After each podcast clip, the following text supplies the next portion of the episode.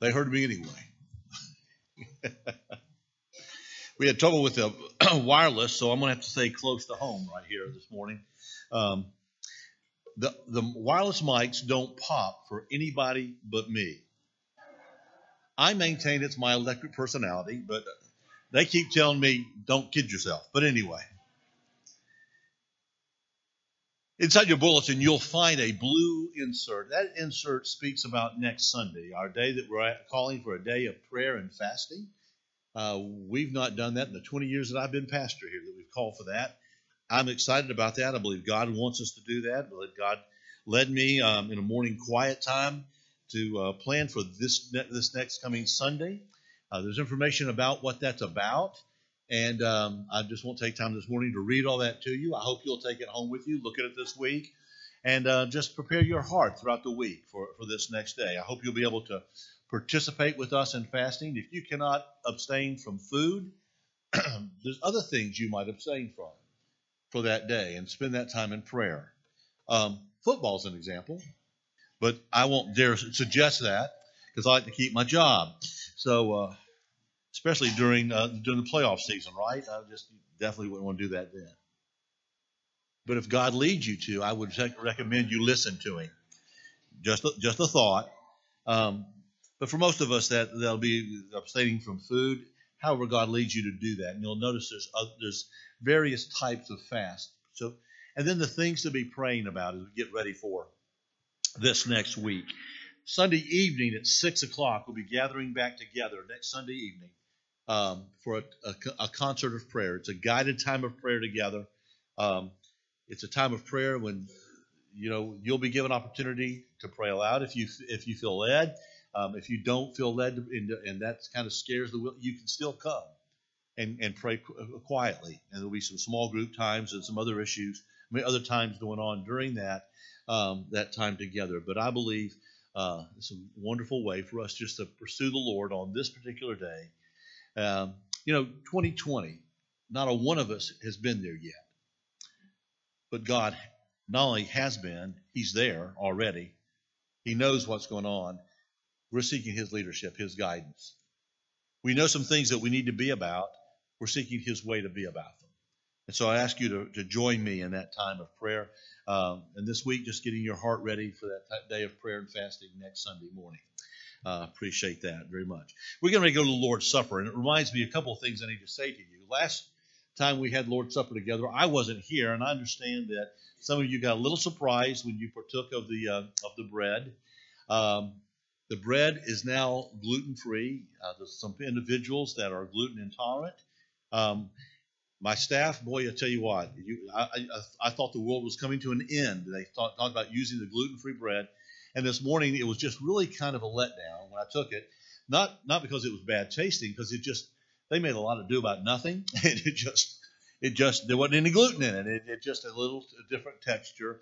I found it taste. It didn't have any taste at all. I was going to say tasteless. That kind of different meaning, uh, but it didn't have any taste to it. And so I, I again couldn't wonder wonder why people were getting all worked up about um, but that's why it's there. And so, and trying to be sensitive to folks that have uh, certain um, some dietary restrictions that we're going to that. I, I know that you'll appreciate and and um, help us out with that, and not and not make too much of an issue of that whole deal.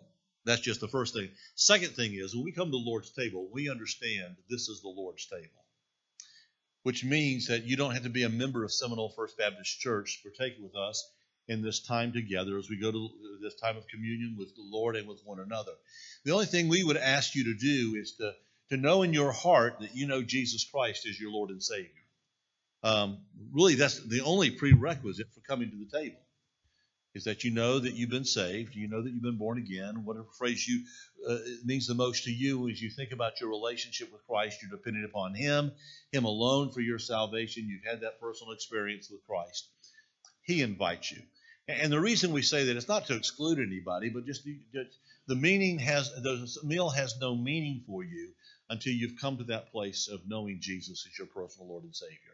We stop to remember Him, and you you have no experience with out of which to remember Him, and so we just simply uh, that's the only uh, prerequisite we that's on the meal, and uh, not so much what we've placed there, but what we just think the meal itself does. But if you're if you know the Lord, we want you to participate with us in this meal this morning um, together. You know, it's appropriate that on this Sunday we would do the Lord's Supper for a variety of reasons. You know, one is a, it's the end of the year. End of the year, you want to look back. You want to look around at, at your life and take an assessment of your life as you also look forward. Um, but it's also appropriate to do this as we close Advent. You know, at Advent, we remember as we look back, we remember that Jesus came. Uh, we also remember that he still comes. Uh, we believe that he's here this morning. He promised, whoever two or more are gathered in his name. Uh, every time we come to this table, he's here uh, because we're coming to celebrate him and celebrate what he has done for us and to remember him. But he also lives within our hearts. And we know that he's here for us. We, we also will celebrate that for those that, that may be here today that have yet to come into a relationship, as you would open your heart to him, he will come to you and come into your life and he will save you and make you brand new and fill your life with meaning and purpose and hope. We believe that sincerely and pray that for you this morning if you don't know the Lord Jesus. But we also look forward because Jesus had some things to say about the future as he was participating in this. Specifically, when he said to his disciples in Luke chapter 22, With fervent desire I've desired to eat this Passover with you before I suffer. For I say to you, I will no longer eat of it until it is fulfilled in the kingdom of God. Jesus just reminds us in that in there that he uh, something he'd already promised and reminded his disciples of that he's he's going to come again. So that when we come to the table this morning, this is not just a time of remembrance, it's also a time of anticipation because of what Jesus said. So this morning, I invite you to join with me. We wrapping up this whole series of messages about I believe in Christmas. And this morning, I invite you to join with me and to believe that Jesus is coming again because he promised. Because he promised. Jesus came the first time that, as that long awaited Messiah. And he came because he had to, because his Father had promised he would come. In the same way, Jesus has promised he will come again. So I have every reason to have conviction that Jesus Christ will come again. I hope you share that conviction with me this morning. But you know, if you believe that, if that's a conviction of your heart that Jesus is coming again, then it ought to make a difference in your life. And our Lord Jesus talked about that in Matthew chapter 24. In that 24th chapter of Matthew, I'm going to ask you to turn with me there. Uh, Jesus asked by his disciples about when his second coming would be and when he would bring a close to, to human history. And they asked him that, and Jesus began to start talking to them about, about the, the signs of the times, uh, the, of the end of the age. He talked about great tribulation, uh, about his own coming, and about some other issues there. But he really began to start drawing it to a close here, beginning with, about, with verse 36 about the difference this ought to make in our lives. If I say that I believe that He's coming, it, it ought to make a difference. Would you stand with me as we read God's Word together? Beginning with verse 36 of chapter 24 in Matthew's Gospel. You follow along as I read. But of that day and hour no one knows, not even the angels of heaven, but my Father only. but as the days of Noah were, so also will be the coming of the Son of Man will be. As in the days before the flood, they were eating and drinking, marrying and giving in marriage, until the day that Noah entered the ark, and did not know until the flood came and took them all away. So also will be the coming of the Son of, the Son of Man be. For two of them will be in the field, one will be taken and the other left. Two women will be grinding at the mill, one will be taken and the other left. Watch therefore, for you do not know what hour your Lord is coming. But know this that if the master of the house had known what hour the thief would come, he would have watched and not allowed his house to be broken into. Therefore, you also be ready, for the Son of Man is coming at an hour you do not expect.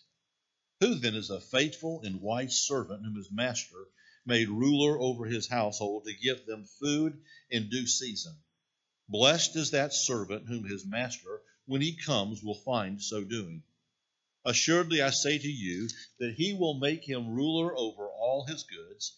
But if that evil servant says in his heart, My master is delaying in his coming, and begins to beat his fellow servants, and to eat and drink with the drunkards, the master of that servant will come on a day when he is not looking for him, and in an hour he is not aware of, and will cut him into two and appoint him his portion with the hypocrites. There will be gnashing, there shall be weeping and gnashing of teeth. Let's pray to God. Father, we open your word this morning. As we spend time here at the table, we're reminded not only that our Savior has come, but he's coming again. Father, we realize these are days in which we need to be expectant, to anticipate. So teach us, Lord, because we believe this, how we should now live. Open our hearts and our minds, our eyes, our ears, Lord, that we might hear, see, understand, and will everything that you speak to our hearts today. Be glorified as our prayer. We pray this in Jesus' name. Amen. Thank you. you may be seated.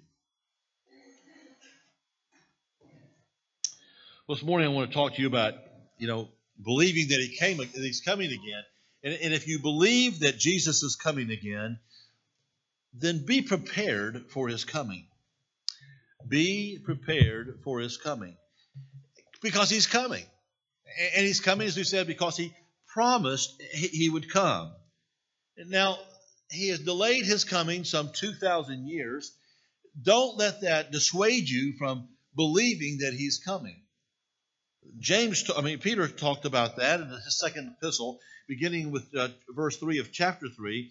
Knowing this first, that scoffers will come in the last days, walking according to their own lust, saying, Where is the promise of his coming?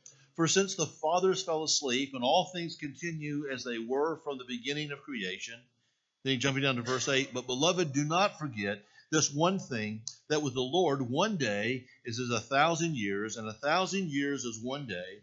The Lord is not slack concerning his promise, as some count slackness, but is long suffering towards us, not willing that any should perish, but that all should come to repentance. But the day of the Lord will come as a thief in the night. His day, the day of the Lord is coming. Jesus coming again is going to happen. He's coming again. Be prepared for that. Folks wonder why. Why is he coming again? Well, he's coming again because this is going to be a time of completion. Human history is not cyclical, it's linear. There is a beginning time. In the beginning, God created the heavens and the earth and it's moving someplace. There is direction in human history, there's purpose in human history, and God is one day going to fulfill all of his purposes in human history. And when Jesus comes again, he's going to bring human history to a close because everything that God has promised will have been fulfilled. That's what we need to understand. It's a time of completion, but it's also a time of separation. Because when Jesus comes, he is going to separate those that are prepared from his coming from those that are not prepared for his coming. Jesus told his disciples in John chapter 14, Let not your heart be troubled. You believe in God, believe also in me. In my Father's house are many mansions. If it were not so, I would have told you. I go to prepare a place for you. And then he said, And if I go and prepare a place for you, I will come again and receive you unto myself, that where I am, there you may be also. But he also went on to make it very clear that he is the way, the truth, and the life, and no one comes to the Father but through Jesus. It will be a day of separation for those that have opened their hearts to receive Jesus Christ as Lord and Savior, those that have repented of sin and allowed Jesus Christ now to have control over their lives. For those, it's going to be a glorious day, as we sang just a few moments ago. But it's not going to be so glorious for those that get left behind. Jesus said it's like two men in the field. One gets taken, one gets left. Two ladies at a grindstone, one gets taken, one gets left. There's going to be a day of separation. But it's also going to be a day of judgment. For those of us that are ready because we've opened our hearts to receive Jesus, we've known his salvation, it's going to be a glorious day, and that, that salvation relationship is going to be consummated. And, and a glorious day, we'll spend eternity with Him in the Father's house. But for those that are not ready, those that have ignored Him, those that have rejected Him, those that have disregarded Him, those that were hostile towards Him, it'll be a day of eternal damnation. So, therefore, my friends, I say if we really believe he's coming, then we need to be prepared for his coming. If you believe that Jesus is coming again, then watch for his coming. We need to be watching for his coming. If you believe he's coming, then you ought to be expectant. And part of that expectant attitude is a, an attitude of, of watching, or watching to see if he's coming.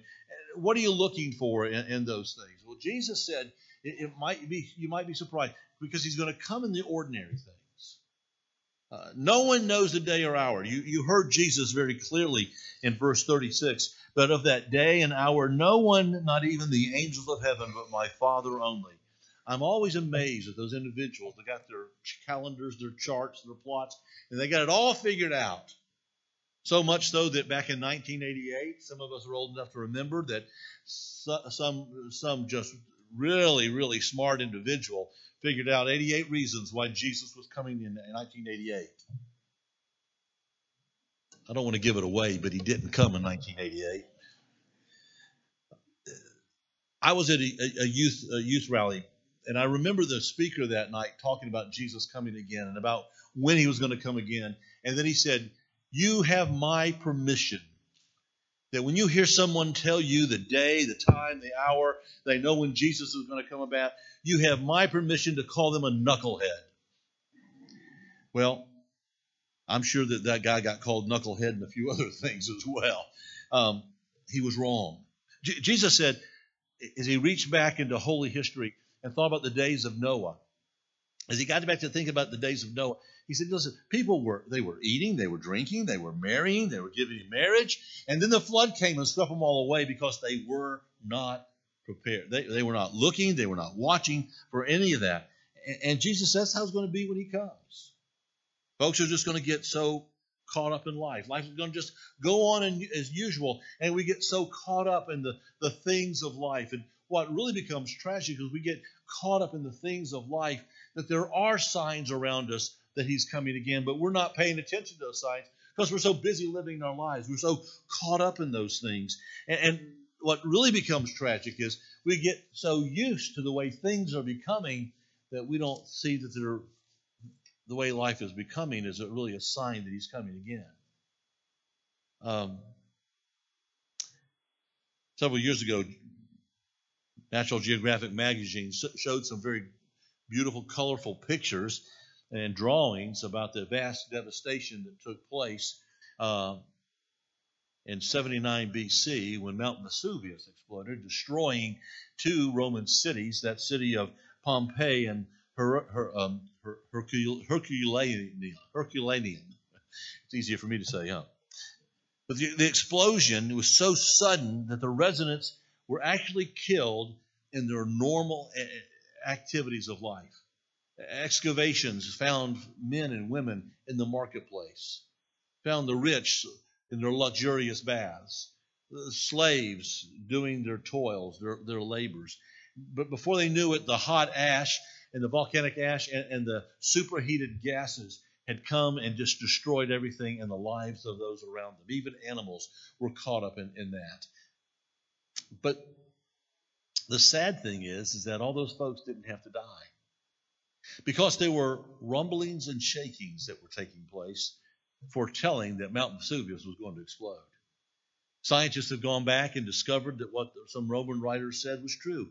This was all going on. There was even an ominous plume of smoke that was ascending from Mount Vesuvius.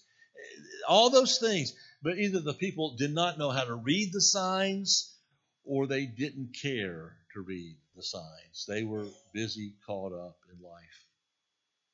There are similar rumblings in our world today, aren't there? Are you paying attention? There are wars and rumors of wars and other conflicts, terrorist attacks, threats of nuclear annihilation, nuclear threats, and economic uh, woes. There are the breakdown in the family. There's earthquakes. There are famines. The eroding moral standards. Someone says to me, Yeah, th- those things have always been going on. Yeah, they have, haven't they? But to this degree? Especially the degrading of moral standards. That, that's there, There's always been those, you know, those things that shock you and I. At least I hope they shock you. But that's one of the reasons why I'm concerned about our day in which we live because fewer and fewer people are shocked by those kind of things. They become accepted, more socially accepted. Some things that before would never be socially accepted are oh, that's just fine today. And it's all signs. They're rumblings. You see, we're living in the last days, and the reality is we've been living in the last days since Jesus ascended to the Father. That's the reason why some of those critics in, uh, that Peter referred to, they said, well, it's been going all, all this time, and that had just been a few generations. I mean, not even a few generations, but a few decades. And they're saying, well, he must not be coming. Now it's been 2,000 years. It's so easy to get caught up and just begin to start either doubting that he's coming or, or begin to start living as if he's not going to come again. And the rumblings and the shakings are all around us, the signs. He's coming again. Uh, the question is are, are, you ready? It's amazing how we get ready for so many things in life, isn't it?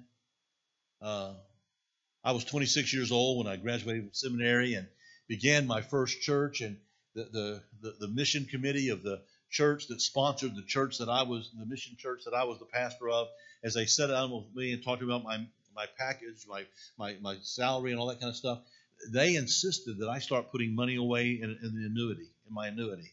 I was 26 years old. What, what's this for? It's for you when you retire. I've been retired. I've been preparing for retirement since I was 26 years old. It's just the best time, and they were right. It really is. So you, you begin to do all those things and putting money away for your retirement. You start getting your your will ready because you're not going to live forever. So those things that belong to you belong to somebody will belong to somebody else, and you want to have some say in that. So you put your will together.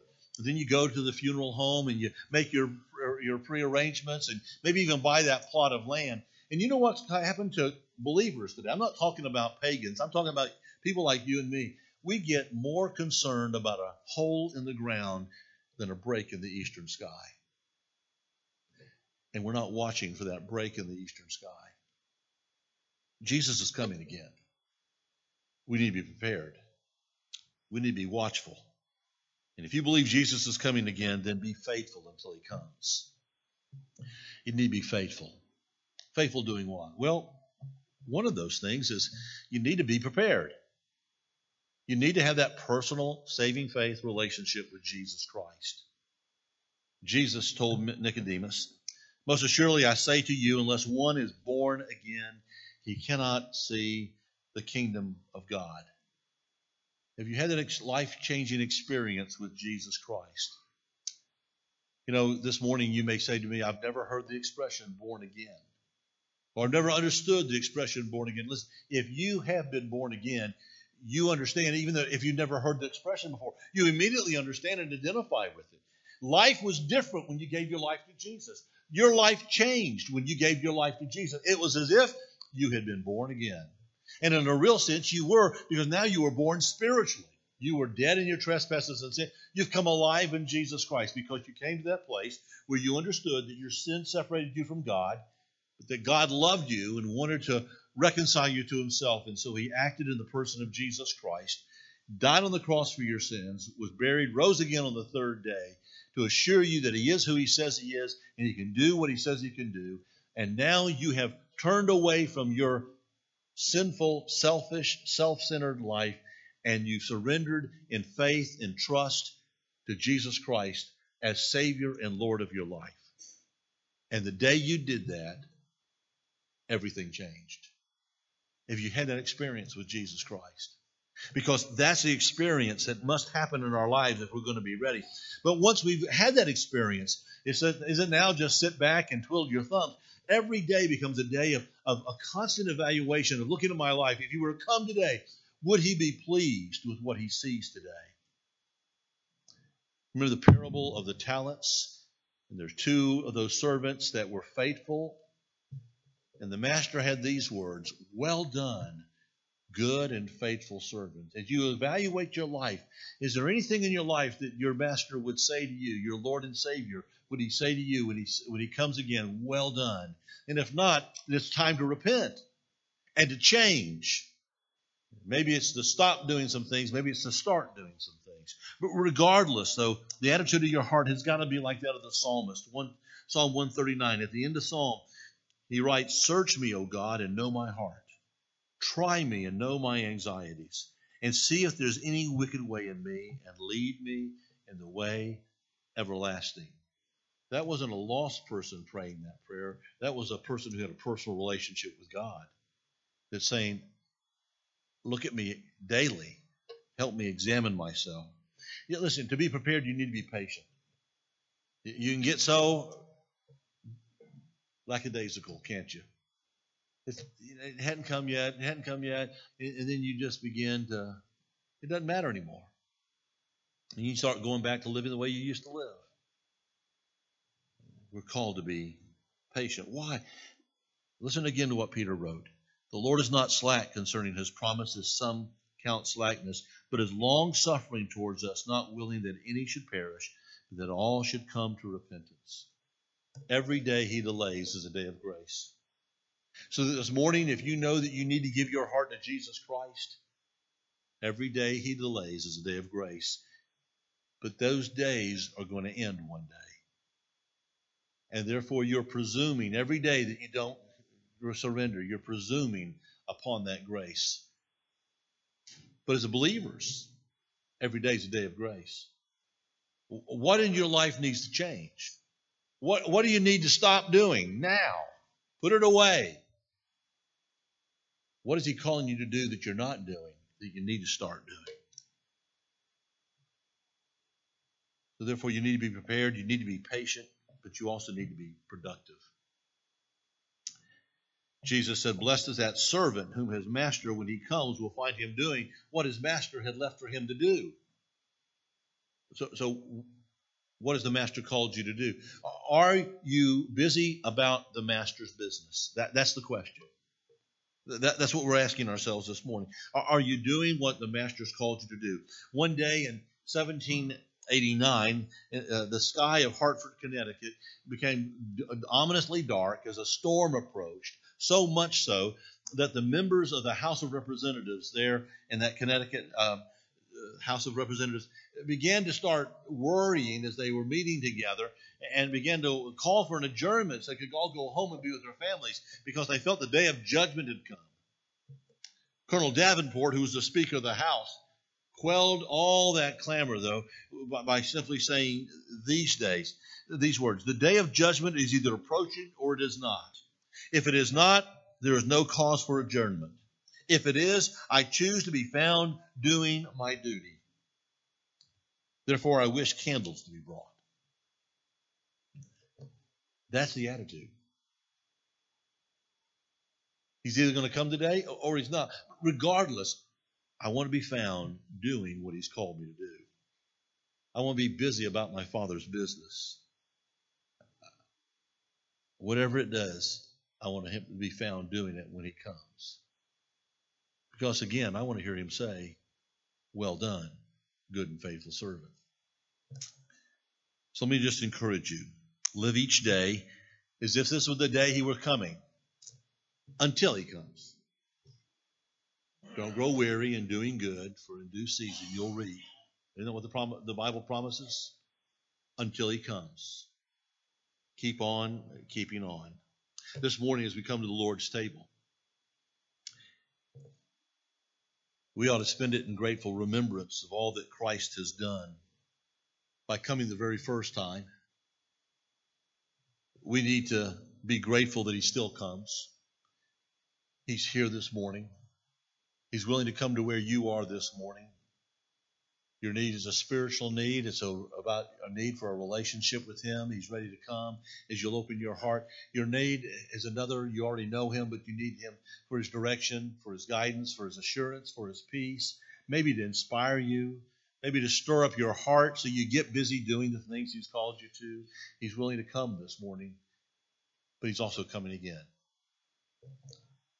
As we gather here at this table, let's take time to examine our hearts before Him. Am I ready? Lord, if this were the day you were to come, am I ready? Let him speak to you during this time. As we look back and remember that night that he was with his disciples in the upper room, as he took bread and he broke it and passed it to them, as he took the cup and he passed it among them, and then said, Each time we come together, we do this in remembrance of him.